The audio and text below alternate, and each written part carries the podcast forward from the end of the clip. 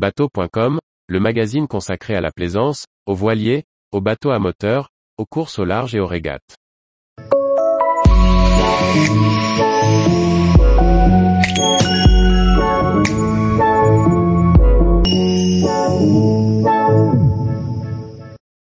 Société nautique de Marseille, visite d'un patrimoine de la plaisance. Par Maxime le Riche. La Société nautique de Marseille, un des plus anciens clubs de voile de notre France, vient de fêter ses 135 années d'existence. Surnommé, la Nautique, ce club atypique situé en plein cœur de la cité phocéenne est fréquenté par des marins de tous horizons. Visite en image de ce pan d'histoire de la plaisance.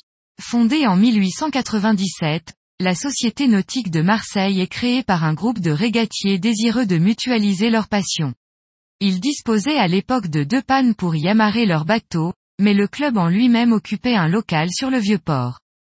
La décision de construire un pavillon flottant pour y loger le club est prise en 1898. Long de 35 mètres par 10 de large, cette structure intégralement en bois sert de lieu de rassemblement et va contribuer au développement de la nautique. D'une surface d'environ 600 mètres carrés, cet édifice dispose d'un étage qui servait à l'origine au stockage des voiles des sociétaires.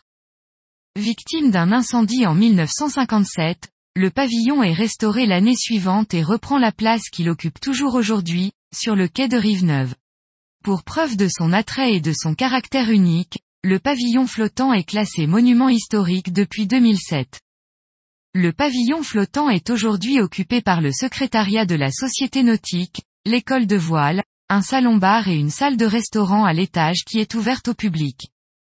Le rez-de-chaussée accueille également la bibliothèque André Mauric, qui regroupe une partie des ouvrages issus d'une donation du célèbre architecte naval marseillais.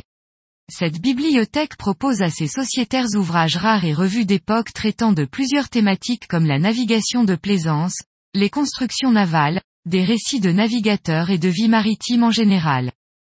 Cet écrin de culture maritime baigne dans une ambiance composée de cuir, de cuivre et autres maquettes propres aux institutions du nautisme.